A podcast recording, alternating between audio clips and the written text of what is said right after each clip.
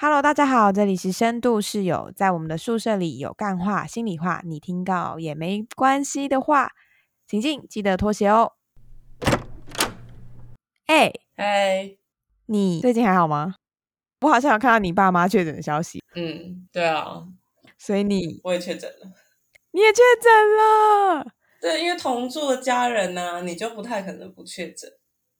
是没错啦，真的是很难避免。嗯，那结果嘞，你有出现什么症状吗？我我现在已经好了，嗯嗯嗯我现在就是健步如飞，强壮如牛。好，没有那么夸张。嗯，有啦，还不错，现在看起来精神还颇颇好的。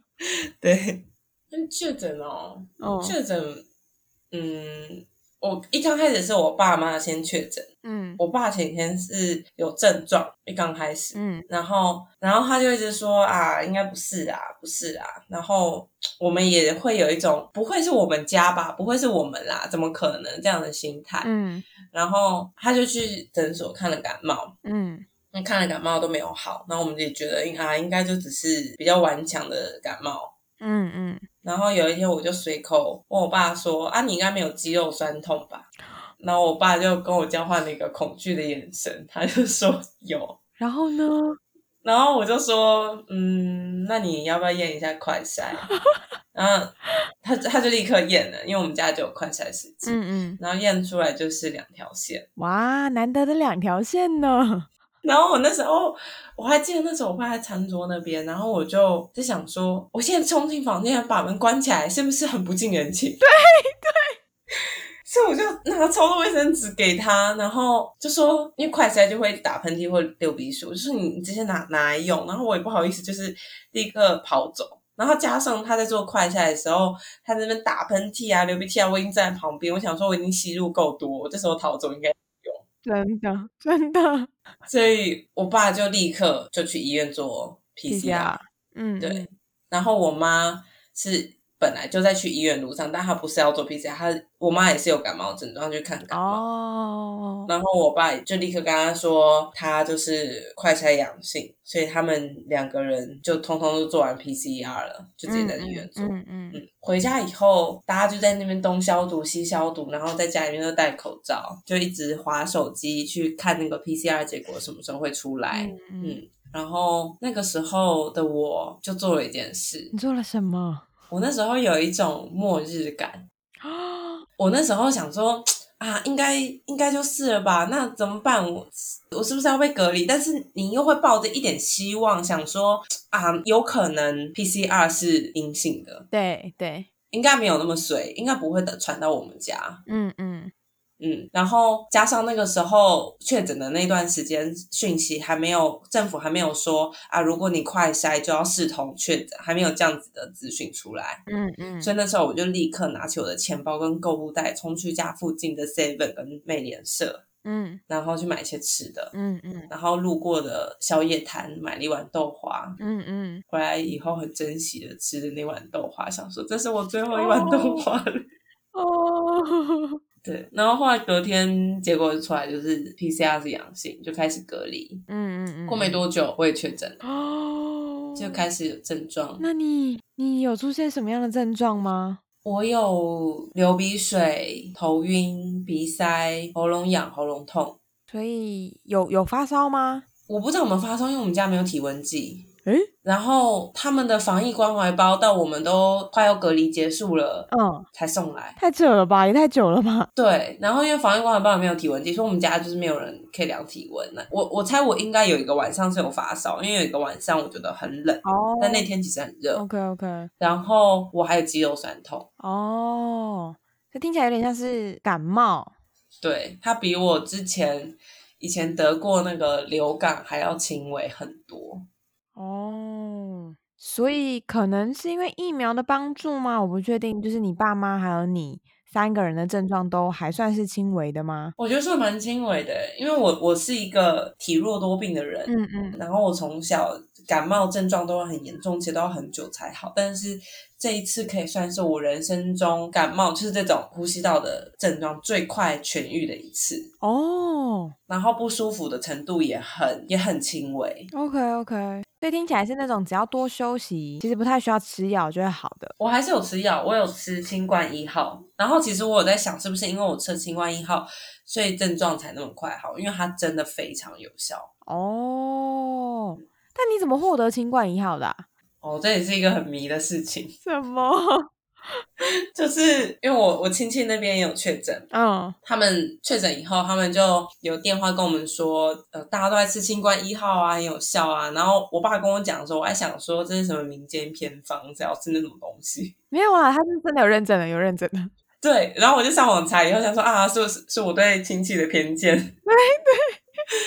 然后就想说，那怎么办？因为那个时候我还没有确诊，但不管我们确诊，我们全家都在隔离。哦，我们不能出门。对啊，然后我们就打电话问诊中医诊所，然后中医诊所就说，嗯，确诊者才可以拿那个药，但是我们要看诊过后才能让你拿。哇，我说，但是我不能出门，我要怎么看诊？他说，好，那现在就是线上看诊。哇哦，我想说，哇，好潮啊，还没有线上看诊过，而且是线上看中医耶，对，超帅的。然后看诊完以后说好，我们可以开药给你了。那接下来就再来拿药，这样。我就说我们又不能出门，我们要怎么拿药啊？对啊，对啊。他说那你就要请你的亲友带着你的健保卡来拿。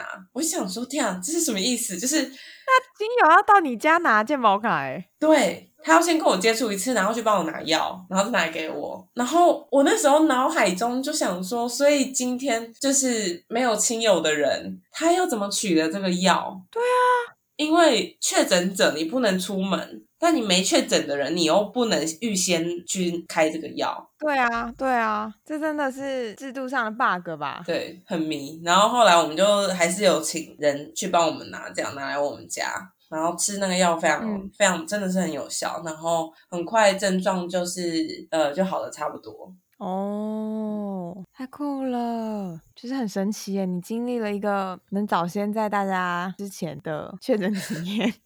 我也我我好像真的是我身边比较早得到的人。对对，因为我周遭还没有哦，撇除掉我工作的地方，就是孩子们很多确诊这样，但是。除此之外，我还没有真正接触过，就是这么近的确诊者。对啊，但我觉得确诊完，嗯，心情其实蛮开心的嘛。怎么说？这实在听起来太诡异了。当然生病很不舒服啦，然后隔离也很不开心，就是很想出门。这个时候你平常不想做的事情，在隔离的时间都特别想做。像我平常根本就是一个就是运动跑两分钟以后，我就会觉得啊好累，快要死了的人。我隔离的时候，我超想去河滨公园跑步。然后我平常也不太喝手摇杯，然后隔离的时候就，天哪，好想喝真奶，真的。越不能做越想做，但是撇除隔离不开心的地方，我觉得确诊完的心情反而是轻松的哎，因为确诊前还是会担心什么时候会轮到我，越来越多人得到了，对，不知道我什么时候会得到，对，然后现在好像很多人说快筛买不到啦，然后。有很多的问题出现呐，什么通知单要等很久啊，什么看到这么多关于确诊后会怎样怎样的消息，你就会在想说啊，感觉很麻烦，很讨厌。对啊，真的。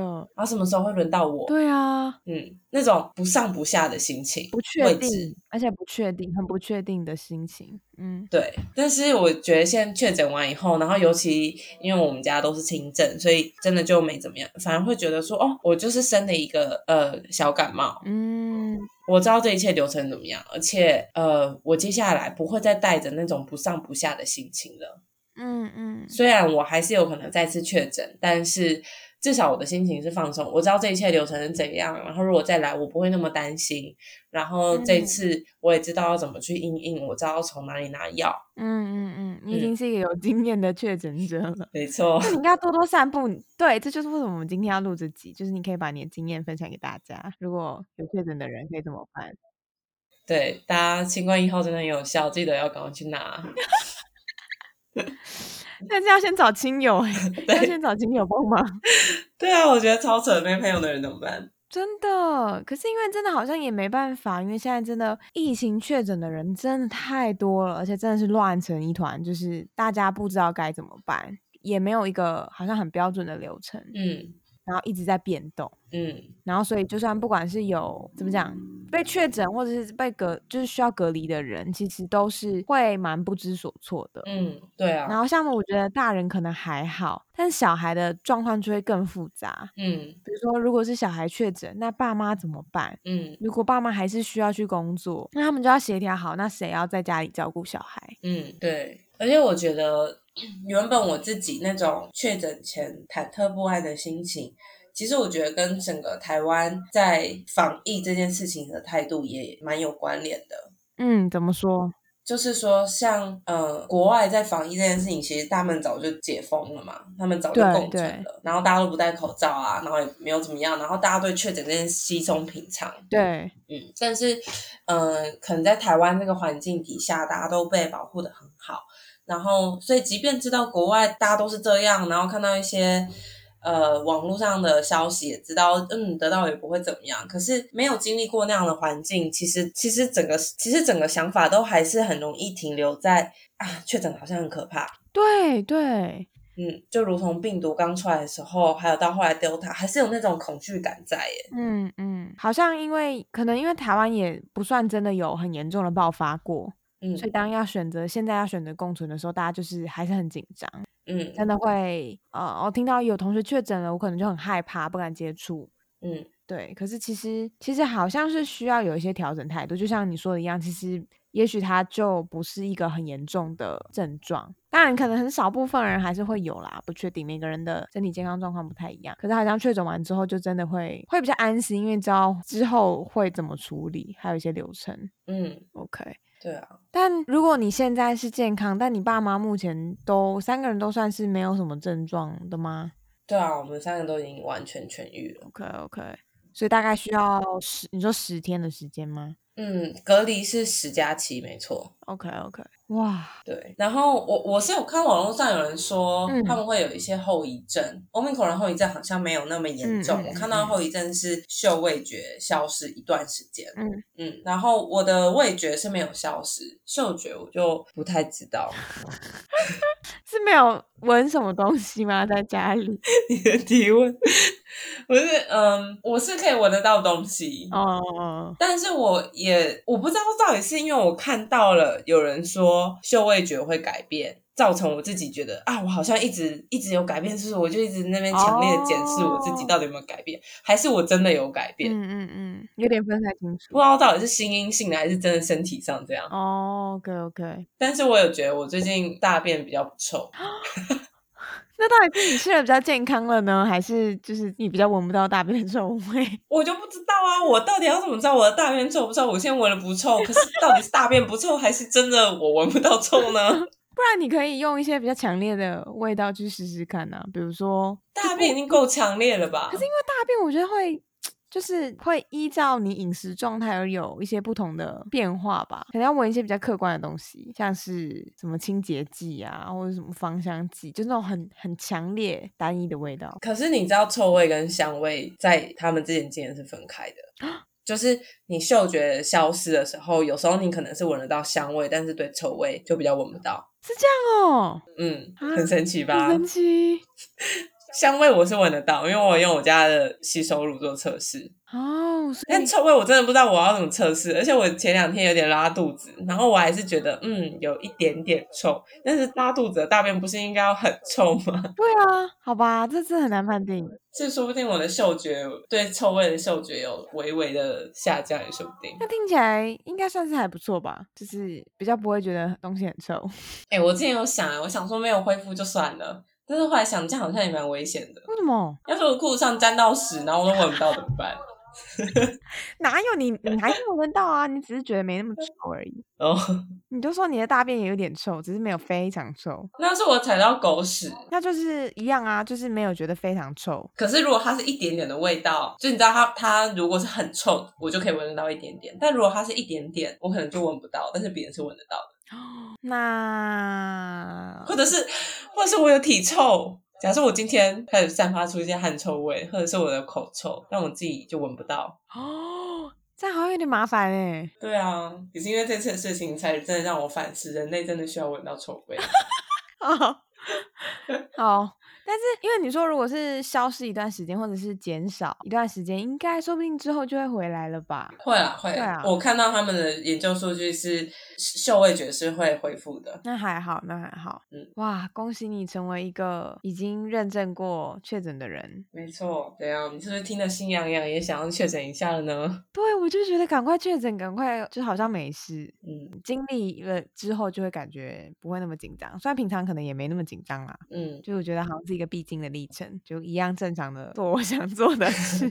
对哦，我觉得确诊真的 还而且好我真的觉得差蛮多的欸，因为就是街上的人，我觉得变蛮少的。嗯就是呃前几天刚好去台北车站边，然后跟我就是高雄来的朋友吃饭，嗯我们就还好，就觉得没有那么可怕，还是可以吃饭这样。嗯然后就发现人超少哎、嗯平日的晚上就是台北车站哎、就是至少还是会有一些逛街的人啊或什么的，没有，就是就没什么人。嗯然后捷运也没什么人，火车站里面也没什么人，嗯我就很惊讶，我想说哇，那真的是大家都待在家哎、嗯，但还是蛮害怕的。对我，我因为嗯我我确诊的时候是在这次疫情刚爆没多久我就确诊，嗯这段时间我几乎都关在家里面，然后不知道外面怎样。嗯但是我就开始在网络上看到一些我之前喜欢吃的餐厅，他们就说他们不敌疫情就倒闭了。我的天呐！对我那时候想说天呐，然后所以其实大家还是很害怕的。，对对，因为我那时候看就关在家里面嘛，然后所以我想象中外面世界的社会中的人们应该就是在迈向共存了吧。对，但是看起来是没有，大家对那共存的心理准备好像还没有建立起来嘛。尤其是我自己刚开在确诊前，我自己也呃，虽然大家都喊着要共存，可是那个时候你真的很害怕得到的时候，你是不会觉得要共存的。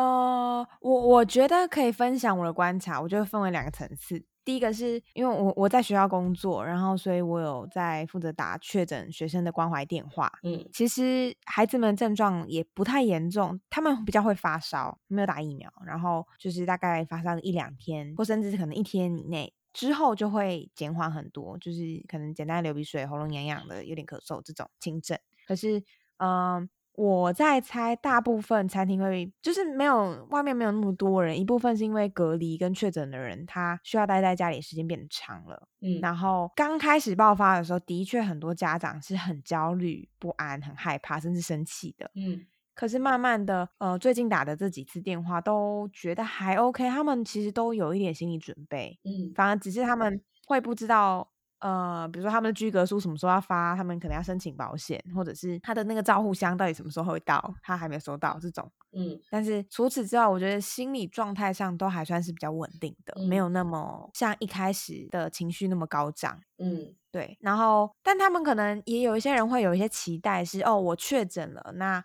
卫生局或是卫生所就会打电话来关心我。嗯可是其实应应该是不会，因为他们也没有那个人人力跟就是去去做这件事情，所以学校现在就变成了一个卫生局的分部，就负责打确诊关怀电话，就是喂，就是谁谁谁学生还好吗？那你同住的家人怎么样？嗯。然后其实他们都觉得还蛮需要被关心的，嗯。我觉得他们的状态，嗯。所以我觉得哎，打这个电话也是好的。嗯。嗯，可是你说到底人们害不害怕？我觉得会有一种害怕是尽量避免接触，嗯。然后我反而觉得老师比较害怕、欸，嗯。就是学校的老师其实是我看到班上的同学可能很多都确诊，他们可能反而开开始有点紧张，嗯。还没有调试那个状态，是说哦，就是这件事情是必然会发生的，嗯他们还是会觉得好像很多人确诊这件事情好可怕哦，嗯，就是就是每天的数字这么多，很令人担心。所以这个共存到底怎么样？对于共存的态度才叫做已经准备好共存。因为像我呃，以国外的状况来说嘛，他们现在有什么庆典，有什么活动，大家是没有在管人量、人流的那个，嗯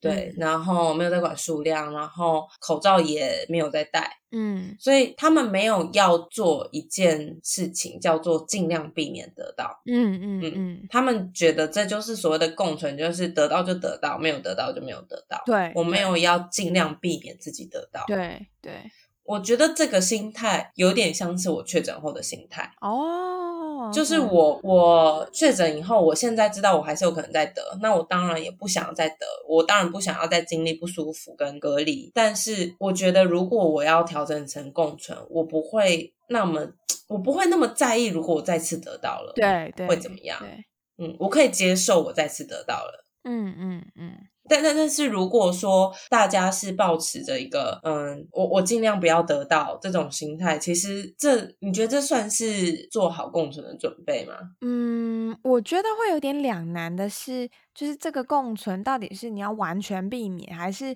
我有限度的呃稍微减少？因为不确定，比如说像像现在确诊人数很多，其实医疗量量能其实不太够，不太能够负荷。